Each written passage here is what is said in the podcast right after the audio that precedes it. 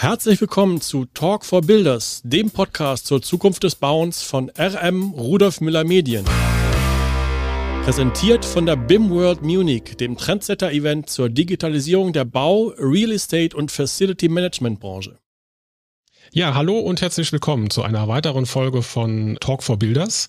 Ich bin Markus Langenbach von der Rudolf Müller Mediengruppe und bin hier im Hause für einen Programmbereich zuständig. An meiner Seite ist wie immer Angela Trinkert. Ich verantworte die Fachzeitschrift Der Zimmermann. Ja, die ganze Staffel, das wissen unsere Zuhörerinnen und Zuhörer ja wahrscheinlich schon, dreht sich um die Digitalisierung. Die heutige Folge trägt, so habe ich es mir mal gedacht, den Arbeitstitel ist Holz ein digitaler Baustoff? Ich bin mir noch nicht ganz sicher, ob dieser Arbeitstitel es wirklich in, in die Veröffentlichung schaffen wird, aber ich glaube, man merkt, worum es geht. Wir möchten heute über Baustoffe, über verschiedene Baustoffe, auch über Holz, aber auch über andere Baustoffe sprechen. Unseren heutigen Gast habe ich auch über den Werkstoff Holz kennengelernt. Und aktuell betreibt er an der HTWK Leipzig und Rudolf Müller gemeinsam ähm, eine Holzbauveranstaltung namens Eastwood in Leipzig. Und mit ihm sprechen wir eben über die Frage, ist Holz ein digitaler Baustoff? Alexander Starr, was machst du? Wer bist du? Vielen Dank für die Einladung äh, zuallererst.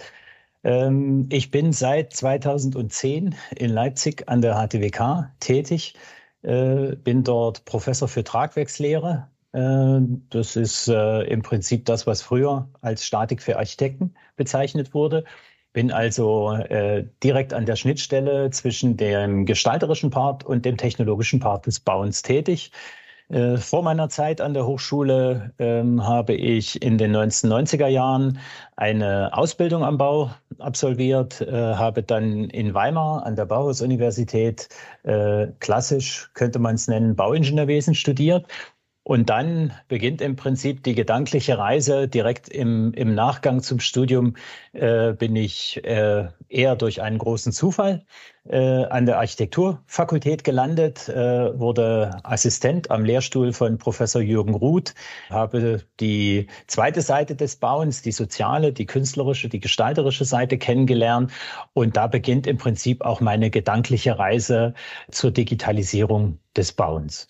Wo bist du denn im Moment auf deiner Reise? Bist du schon irgendwo angekommen oder an einer Raststätte gestrandet? Ja, doch, auf jeden Fall. Wir sind vorangekommen. Als ich seinerzeit in Weimar an meiner Promotion gearbeitet habe, äh, standen mir insbesondere äh, einige digitale Tools noch gar nicht zur Verfügung, die heute die wir heute in der Lehre verwenden, die heute breiten Einzug schon in die Praxis gefunden haben.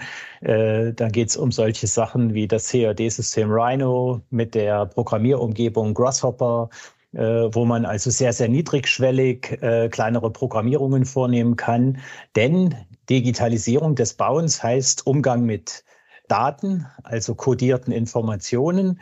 Und wahrscheinlich durch meine Vorgeschichte, die ich ja kurz angerissen habe, durch meine Ausbildung auf dem Bau. Das, was mich am allermeisten interessiert, ist die Umsetzung von, von Architektur äh, in einer Konstruktion äh, und das ähm, auf der Baustelle oder, und das ist unser, unser Forschungsfokus, den wir in den letzten zehn Jahren uns hier in Leipzig an der HTWK erarbeitet haben, in digital gestützten Vorfertigungsprozessen. Also in Summe, wir, wir sind auf der Reise, wir haben verschiedene, äh, verschiedene Bergwertungen äh, schon erklommen äh, und äh, haben uns schon ein, ein recht umfassendes Know-how auf diesem Gebiet angeeignet. Vorfertigung, was du gerade erwähnt hast, klingt ja sehr nach Holz. Ähm, Im Holzbau wird es ja sehr propagiert. Ist denn Holz für dich ein digitaler Baustoff? 100 Pro. 100 Pro, überhaupt keine Einschränkung. Äh, wenn wir nochmal auf den Start meiner Reise zurückgehen, ähm, ich habe seinerzeit ähm, eine, einen Hinweis, einen Tipp bekommen von einem Begleiter, der mir zu einem guten Freund geworden ist. Äh, die arbeiteten oder er arbeitete in seinem Ingenieurunternehmen an einer Stahl-Glas-Konstruktion äh, für die Messe in Mailand. Äh, und seinerzeit ging es thematisch um die Ausbildung der Knotenelemente, die die Stäbe ähm, miteinander verbunden haben, auf denen dann wiederum die Glaselemente lagen. Also kein Holz. Ja? Jetzt habe ich in meiner, in meiner Dissertation mich mit dieser Ausrichtung dieser Knoten beschäftigt, habe dort eine Methode entwickelt, die möglichst, äh, ich nenne das jetzt mal geschickt, so auszurichten, dass sie möglichst klein werden. Das ist ästhetisch äh, in der Regel von Vorteil und äh, vom, vom Bearbeitungsvolumen, vom Materialvolumen von Vorteil. Und natürlich wollte ich das umsetzen. Natürlich wollte ich zeigen, dass meine Methode funktioniert. Äh, und ich brauchte einen Weg. Und äh, der Weg war eine kleine, ein kleines Mockup, ein kleines äh, Stabwerk. Ähm, und äh, ich habe mir seinerzeit, da gab es so eine, eine Tischlampe beim schwedischen großen Möbelhaus, die habe ich äh, skaliert im Maßstab 10 zu 1 habe die, äh, die Fläche, das, also die Tischlampe aus Glas, äh, so ein, sah so ein bisschen aus wie so ein Kegel, äh, den man von der Kegelbahn kennt, oben abgeschnitten, schräg gestellt. Das habe ich also nachmodelliert und dann ein, äh, ein Netz drüber gelegt und dieses Netz war im Prinzip die Referenz. Und die Stäbe waren alle aus Holz und die Knoten waren aus Metall. Und damit äh, begann die Reise und auch ein Stück weit dieses, dieser Einstieg in das Thema Holz. Denn in meinem jugendlichen Leichtsinn ging ich zu unserem Werkstattmitarbeiter äh, und hatte die Idee, diese Stäbe aus Fichtenholz herzustellen, äh, woraufhin mich der Werkstattmeister, seines Zeichens Tischler, Meister, äh, darauf ansprach, ob wir nicht äh, für dieses schöne Präsentationsmodell nicht auch ein anderes Holz nehmen wollen. Also er hat mir gewissermaßen, hat mich mit der Nase darauf gestoßen, dass Holz doch deutlich mehr ist. Und am Ende wurden die Stäbe aus Eschenholz gefertigt, äh, was ja im Möbelbau eine sehr, sehr große Rolle spielt und hat bis heute haben die Stäbe ihre Kantenschärfe behalten. Stichwort Digitalisierung, der Datentransfer seinerzeit noch mit USB-Stick äh, vom Rechner auf den Stick, vom Stick auf die NC-gesteuerte äh, Anlage, die wir seinerzeit schon an der Bauhaus-Universität in Weimar stehen hatten. Ähm, und dort wurden dann die Stäbe auf individuelle Länge geschnitten, dort wurden Löcher an den Enden gebohrt und dort wurden mit einem Sägeblatt schräge Schlitze auf beiden Seiten unterschiedlich schräg eingeschnitten, sodass diese Knotenelemente äh, schlussendlich mit den Stäben zusammen dieses Stabwerk bildeten. Genau, das war der Anfang. Okay, und wie ähm, wie muss man sich jetzt deine Arbeit im Moment vorstellen an deinem Lehrstuhl? Ihr beschäftigt euch aber nicht nur mit Holz. Äh, unser Interesse gilt äh, oder, oder fokussiert so ein bisschen auf die Stelle, an der Planung endet und Ausführung beginnt. Und wenn man so ein bisschen, also wenn man länger in diesem Umfeld unterwegs ist, äh, dann stellt man ganz schnell fest, dass, in, dass die Planung, also der Vorgang, der im Büro stattfindet, der Vorgang, wo vor allen Dingen, wo mit dem Kopf gearbeitet wird und wo Konzepte gemacht werden, dass da ganz viele digitale Werkzeuge im Einsatz sind. Wir mit einer ganz großen Selbstverständlichkeit produzieren wir Unmengen von Daten in ganz vielen Dateien und so weiter und so fort. Und Planungsprozess endet, indem wir diese, diese Daten äh, ganz häufig an Drucker oder Plotter senden, die aus diesen digitalen Informationen wieder analoge Informationen machen. Denn dieses Selbstverständnis haben wir am Bau noch nicht überwunden. Das hat auch was damit zu tun, dass unsere Prozesse am Bau zutiefst handwerklich sind. Diese Pläne gehen schlussendlich entweder in die Werkstatt, in der Vorfertigung im Holzbau oder in den anderen Bauweisen, in den mineralischen Bauweisen direkt auf die Baustelle und werden dort von einem handwerklich äh, arbeitenden Mitarbeiter, handwerklich geschulten, handwerklich arbeitenden Mitarbeiter jetzt, das klingt so ein bisschen akademisch, ich nenne das jetzt mal dekodiert, also gelesen und umgesetzt. Das würden wir gleich gerne auch nochmal vertiefen, aber lass uns, ähm, und es gibt den Hörern auch die Chance, ähm, lass uns bitte nochmal kurz über die mineralischen und andere Baustoffe vielleicht einen kleinen Einschub produzieren, bevor wir uns dann aufs Holz ähm, kaprizieren. Kannst du eine Bewertung abgeben, wie du die an nicht hölzerne Baustoffe siehst im Sinne der Digitalisierung? Ähm, auch falls das jetzt nicht dein Forschungsschwerpunkt ist, aber ähm, falls du eine allgemeine Einschätzung dazu geben kannst. Ja, ich denke schon. Äh, wenn wir auf die ähm, mineralischen Bauweisen schauen, dann müssen wir, oder wenn wir das Digitalisierungspotenzial ausloten wollen, ich glaube, das ist indirekt so ein bisschen die Frage, die im Raum steht, dann müssen wir auf den äh, Prozess der Verarbeitung der Materialien schauen. Und äh, der ist beim, beim mineralischen Bauen, äh, wenn wir die zwei großen Hauptgruppen, äh, den Mauerwerksbau und den Beton- und Stahlbetonbau sehen, äh, der ist dort im Prinzip aufgrund der Handwerklichkeit des Grundkonzepts sowohl Mauerwerk als auch Stahlbeton ist die, äh, ist die Digitalisierung wesentlich anspruchsvoller. Also diese, diese Digitalisierung der Prozesse wird auch deshalb relativ wenig betrieben, weil das, äh, das technologische äh, äh Know-how oder der technologische Anspruch der Bauweise, äh, wenn wir zum Beispiel auf den Mauerwerksbau schauen, gar nicht diesen, gar nicht diesen Anspruch inkludiert. Und weil viele Lösungen zur Verfügung stehen, äh, Zuschnitt von Steinen, kleinformatige Bauteile, also das Prinzip des Mauerns, äh, kleinformatige äh, Bauteile, die übereinander geschichtet werden. Das geht Schicht um Schicht um Schicht um Schicht und äh, an der Tür oder am Fenster oder dort, wo wir, wo eine Wand in die andere einbindet, entstehen äh, akademisch gesprochen äh, geometrische Sondersituationen, die, die aufgelöst werden, indem dieser Stein zugeschnitten wird. Entweder mit parallelen äh, Kanten oder auch schiefwinklig, das ist kein Thema. Aber es gibt ganz pragmatische Lösungen, die auf der Baustelle umgesetzt werden können. Mit einer ganz, ganz einfachen Technik. Mit einer Steinsäge, die am Kran von Geschoss zu Geschoss äh, gehoben wird und wo der Arbeiter im Prinzip mit einer Art, mit einem Bleistift oder mit einem Fettstift den, äh, das, die zugerufene Maßzahl auf diesen Stein überträgt, den durchschneidet, wieder zurückreicht und dann wird er verbaut. Beim Stahlbetonbau äh, wiederum ist die Situation ein klein wenig anders. Da arbeiten wir ja mit diesem äh, in der Verarbeitungsphase ja, breiig, zäh plastischen Werkstoff. Äh, und äh, unser Ziel und auch der große Siegeszug des, des Stahlbetons hat ganz viel damit zu tun, dass wir im Prinzip endlose, man könnte auch sagen fugenlose Bauteile herstellen können. Ne? Solange die Taktfolge der Mischer, die dort auf der Baustelle ranfahren, eng genug ist und solange wir Fachjargon frisch in frisch arbeiten können, können wir ganze Bodenplatten, ganze Deckenplatten von Gebäuden äh, mit einer Länge von beispielsweise, was weiß ich, 80, 100 Meter äh, problemlos am Stück betonieren. Hochhausfundamente in Frankfurt, da wird meines Wissens drei bis vier Tage rund um die Uhr betoniert, bis dieses Betonvolumen eingebaut ist.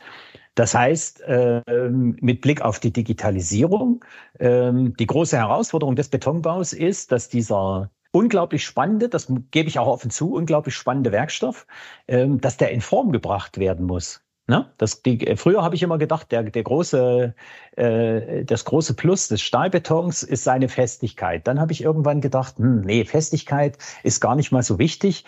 Feuchtebeständigkeit ist wichtig. Das stimmt auch beides. Aber äh, je länger ich darüber nachgedacht habe, je klarer wurde mir, dass der eigentliche Joker ist äh, die Tatsache, dass der Beton jede beliebige Form annimmt. Und jetzt müssen wir das gar nicht künstlerisch denken, sondern wir können das ganz pragmatisch denken. Wir können nämlich windschief ausgerichtete Fugen ohne Probleme ausbetonieren. Ja, der, der, der, der Beton rutscht dort rein, der nimmt die Form an und der wird fest und, und wasserbeständig in dieser Form. Und das ist, glaube ich, die, äh, der Siegeszug des Betons oder eine der wesentlichen Merkmale. Aber das Digitalisierungspotenzial ist relativ gering, insbesondere für diese, für diese Verwendung auf der Baustelle. Im Fertigteilwerk, wo wir gedanklich schon wieder ein Stück weit näher am Holzbau sind, da besteht durchaus ein Stück weit äh, mehr Digitalisierungspotenzial, auch was den Formenbau angeht. Allerdings sind meine äh, Kenntnisse, äh, die ich so aufsammle äh, in meinen Gesprächen, auch gehen auch eher dahin, dass dort ähm, aus Gründen, die mir, die mir, die sich mir nicht äh, erschließen, dass dort äh, der Grad der Digitalisierung in den vergangenen Jahren tatsächlich eher zurückgegangen ist. Wie schätzt du den 3D-Druck auf der Baustelle ein? Wird sich das durchsetzen?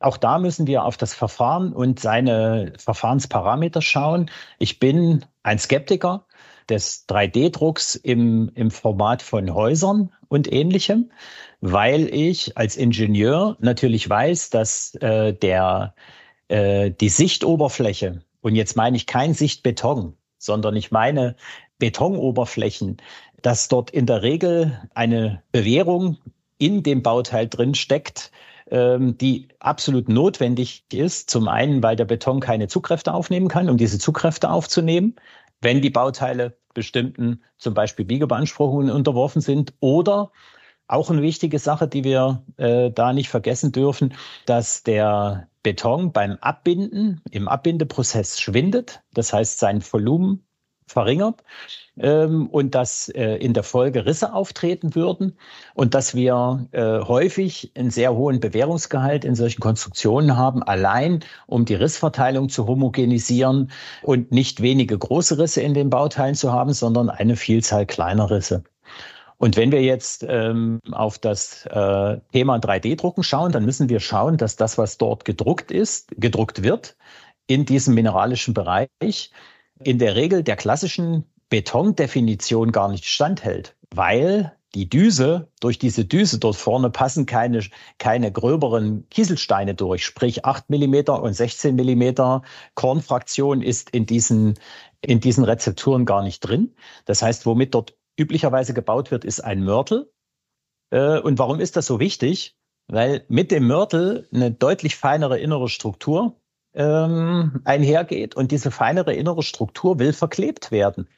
Diese, wir dürfen ja nicht vergessen, das ganz einfache Prinzip des Betons ist das Verkleben von Kieselsteinen durch einen Klebstoff und den nennen wir Zement. Und wenn die innere Oberfläche immer größer wird, weil die Körner immer kleiner werden, dann steigt der Zementanspruch. Und wenn der Zementanspruch steigt, dann steigt die Schwindrissneigung des Betons. Und das sind alles Faktoren, die aus meiner Sicht das Ganze limitieren. Aber der größte Punkt, der größte Knackpunkt ist, dass wir keine Deckenkonstruktionen in Beton, also da, wo der Beton richtig stark ist, biegebeanspruchte Flächenbauteile, können wir nicht drucken. Wir können keinen, keinen Fenstersturz in die Luft drucken. Ist völlig utopisch. Ist mir nicht bekannt, dass das Problem schon gelöst wäre. Insofern bin ich an der Stelle tatsächlich ein Stück weit skeptisch, auch weil die technologischen Anforderungen unter Baustellenbedingungen ähm, extrem schwer äh, im, im, im großen Maßstab umfänglich abzubilden sind. Aus meiner Sicht ist das eher eine Technologie, die nach nach äh, geschützten äh, Bedingungen äh, ruft. Und, und damit reden wir über werkstattgestützte Fertigungsprozesse oder äh, Vorfertigung ganz konkret. Werbung.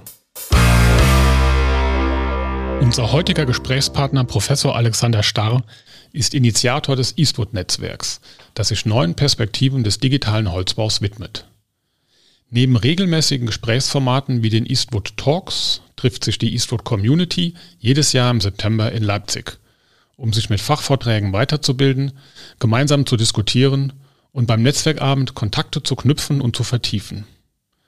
Dieses Jahr findet die Eastwood am 19. und 20. September in Leipzig statt. Alle Informationen zu Eastwood erhalten Sie im Internet unter www.eastwood-leipzig.de.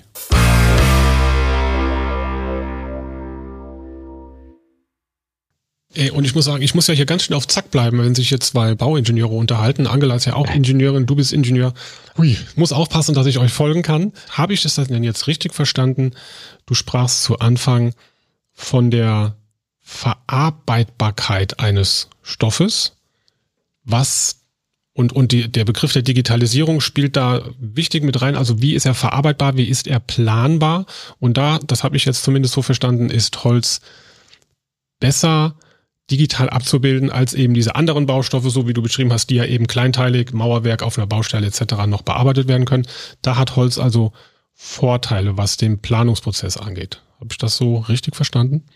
Ein, ein ganz gravierender Unterschied des Bauens mit Holz äh, zu den mineralischen Bauweisen und auch zum Stahlbau ist die Tatsache, dass wir mit dem Holz einen natürlichen Baustoff an die Hand bekommen weil einfach das sogenannte stammzentrierte Wachstum uns äh, nahezu gerade Stämme ähm, schenkt uns die Natur, die wir in industriellen Verarbeitungsprozessen, sprich Sägen und alles, was danach kommt, sehr, sehr gut verarbeiten können. Äh, Im Ergebnis müssen wir aber auch sagen, sind die Dimensionen von, von Holz natürlich an, diese, an dieses Wachstum gebunden, die natürlichen Dimensionen. Und äh, ein, ein großes Bemühen seit weit mehr als 100 Jahren äh, zielt darauf, in der Holzwerkstoffentwicklung flächige Bauteile herzustellen, um diese, diese Größenlimitierungen zu überwinden und das ähm, anisotrope Materialverhalten des Holzes zu homogenisieren. Und jetzt kriegen wir diesen, diesen Werkstoff an die Hand, der schon eine Form hat, Und dann gehen wir mit, mit NC-gesteuerten Fertigungstechniken daran, im Prinzip zu 95 plus x Prozent äh, subtraktiv äh, die entsprechende äh, Bauteilform herauszuarbeiten. Beim, beim Mauerwerksbau ist es ein additives Verfahren, also da bauen wir uns dorthin. Äh, aus, aus kleinen, relativ kleinen Bausteinen wird ein großes äh, äh, Gebäude zusammengesetzt. Dieses formlose Material Beton wird in, wird in eine Form gegossen und erhärtet in dieser Form, also könnte man als Urformen bezeichnen. Und beim Holzbau, wie gesagt, bekommen wir die Bauteile und arbeiten subtraktiv durch Sägeschnitte, durch Fräsungen und so weiter die, die Geometrie heraus. Das ruft förmlich nach dieser Digitalisierung, weil ich ja schon weiß, welche Dimension hat äh, des, der Rohling sozusagen. Und dann kann ich sagen, wenn der Rohling die und die Länge hat, dann wird an der Stelle wird geschnitten. Ich muss den im Prinzip über ein Fixierungssystem kurz festhalten. Dann äh, fahren die Stellmotoren mit den Werkzeugen in die entsprechende Position und der Bearbeitungsschritt wird ausgeführt. Ich würde noch kurz eins hinzufügen. Wenn wir mit Holz bauen, bauen wir schlussendlich häufig auch additiv. Äh, wir, wir fügen die Bauteile zu Bauelementen. In, in früheren Bauformen war die Holzbalkendecke ein schönes Beispiel dafür. Wir legen Holzbalken in bestimmten Rastermaßen und Abständen, äh, bauen wir die ein. Darüber wird eine Schicht aus Brettern gelegt, darüber wird die Decke aufgebaut und so weiter. Heute findet sich das Prinzip im Holzrahmenbau wieder und in ganz, auch in den Dächern bauen wir im Prinzip nach diesem, äh, nach diesem Ansatz. Äh, das heißt also, dass diese von mir beschriebene, der von mir, von mir beschriebene Abbund Bund der Einzelbauteile am Ende ja das Ziel verfolgt, dass diese einzelnen Bauteile in einem System zu einer Gesamtkonstruktion addiert werden können. Und damit äh, besteht auch die Notwendigkeit, und jetzt kommen wir auf die andere Seite, dafür, dass die Maschine äh, automatisiert arbeiten kann, muss die natürlich alle Informationen haben, alle Daten haben, die sie braucht, um an der richtigen Stelle, in Anführungszeichen, also die Maschine weiß ja nicht, was ist die richtige Stelle, sondern an einer genau definierten Stelle einen entsprechenden Bearbeitungsschritt vorzunehmen. Das heißt, im Holzbau ist es, und das da war der Schritt von dem klassischen Abbund und der Planung, die der Zimmermann gemacht hat, der war gar nicht so groß. Es war schon, schon von jeher Usus, dass gezeichnet wurde, dass diese Informationen zur Bearbeitung der einzelnen Bauteile planerisch aufbereitet worden sind, bevor dann tatsächlich das Material bearbeitet worden ist. Diesen Prozess haben wir digitalisiert und das ist die Grundlage dafür, dass dann Maschinen laufen können und dafür, dass dort ein erheblicher Gewinn an Effizienz. Und da ist jetzt meine Frage, ähm, wie du das Handwerk oder eben die Ausführenden auf der Baustelle bewertest. Was gibt es da Verbesserungsbedarf? Was würdest du dir danach wünschen?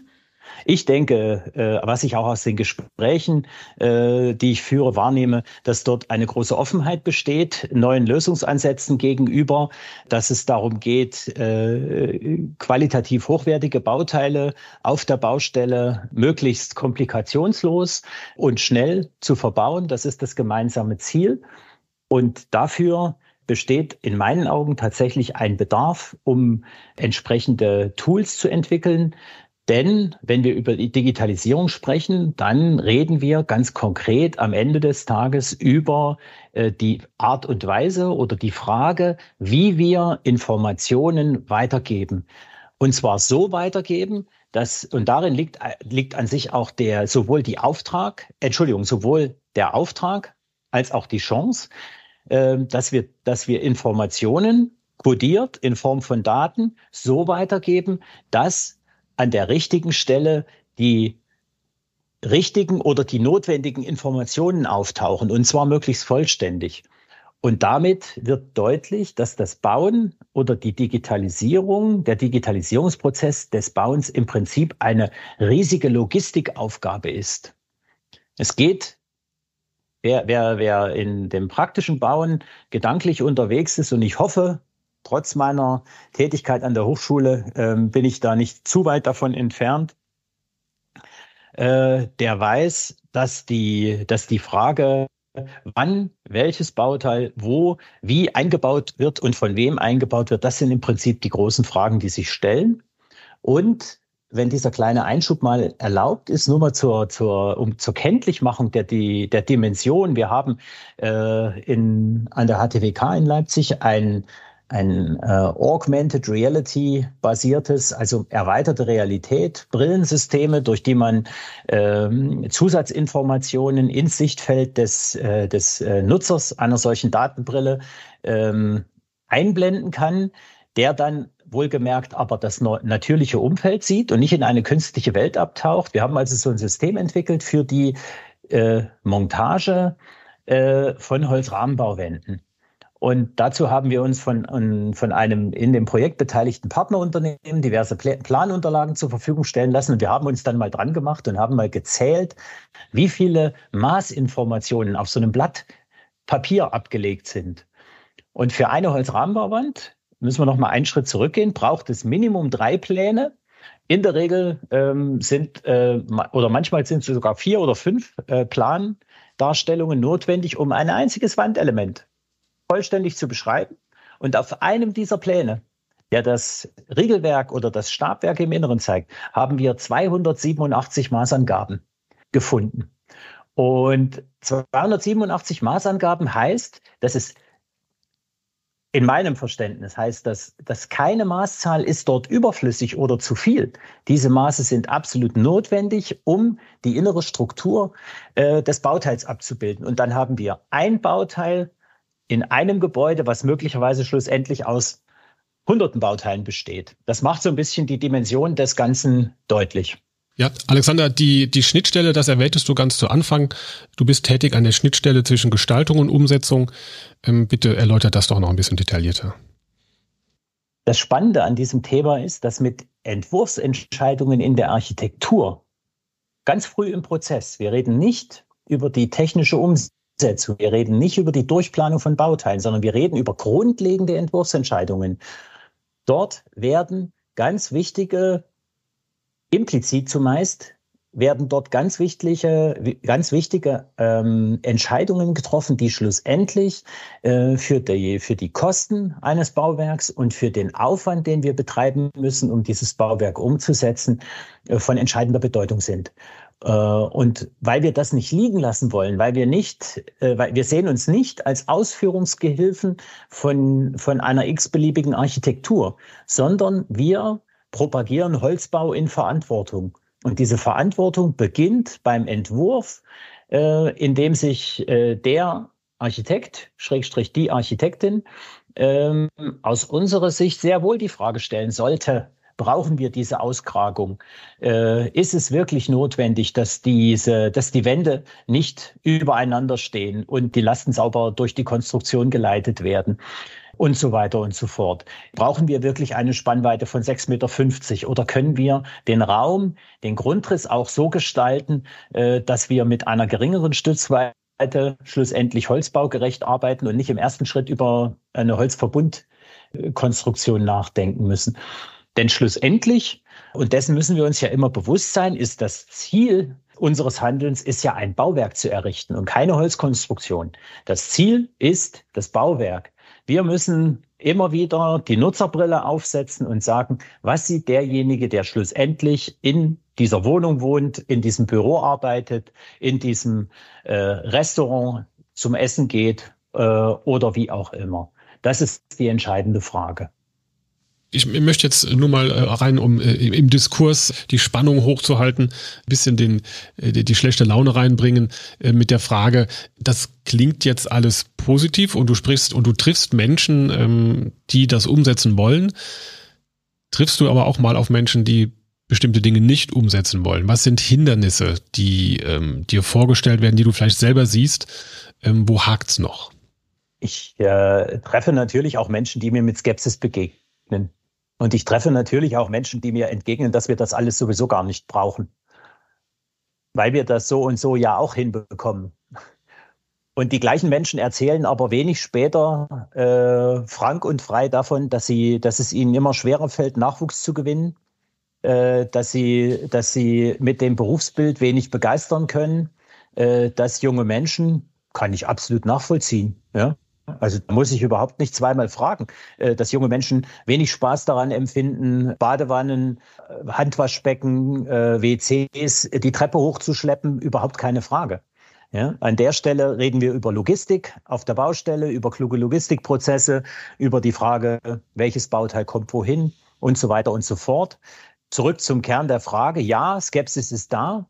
Ja, wir bauen ja im Prinzip schon seit mehr als 2000 Jahren.